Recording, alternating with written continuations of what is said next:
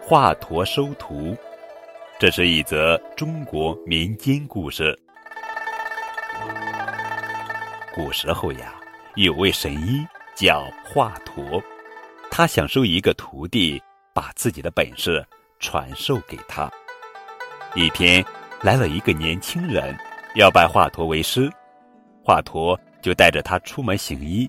走着走着，就看见一个老头。被痰卡住了喉咙，华佗赶紧给老人医治，可那个年轻人嫌老人脏，躲得远远的。华佗觉得这个年轻人没有一颗救苦救难的心，就把他打发走了。第二天，又来了一个年轻人，华佗一样带他去行医。走了一会儿，就看见一个老汉的腿烂了，流着脓水。华佗叫年轻人给老汉洗腿，年轻人很快就把老汉的病腿洗干净了。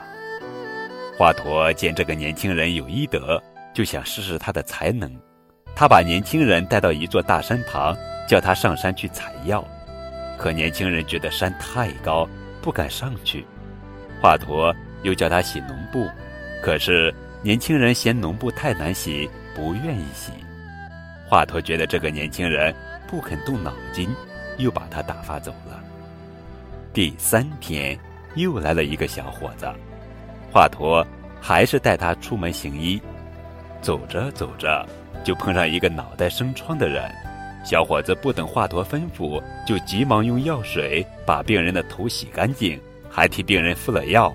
接着，华佗又叫他上山采药、洗脓布，小伙子照做了。做完后，就到树荫下玩去了。华佗又觉得这个小伙子太贪玩，也把他打发走了。没过几天，又来了一个小伙子，华佗又带着他出门行医。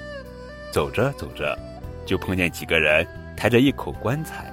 华佗忙问怎么了，一个男人说：“棺材里是他的妻子，难产死了。”华佗见棺材里还有血流出来。认为这个人还没死，就想打开棺材看看，可是那个男人不答应。这时，小伙子向那个男人保证，如果华佗救不活他的妻子，他就代尸抵命。男人见小伙子这样说，就答应打开棺材。华佗给棺材里的妇女扎了几针，一会儿妇女就醒了。回到家里，华佗还是叫这小伙子上山采药、洗脓布。小伙子一一照做了，而且做得很认真。